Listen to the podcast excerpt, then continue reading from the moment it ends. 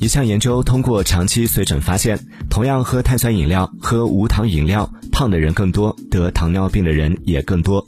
医生分析，因为很多人认为零卡零糖饮品比普通饮品更健康、更安全，所以我们常常会因为无糖就多来两罐。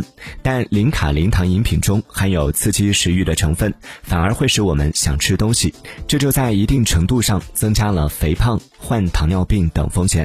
医生提醒：水依旧是最健康的饮品。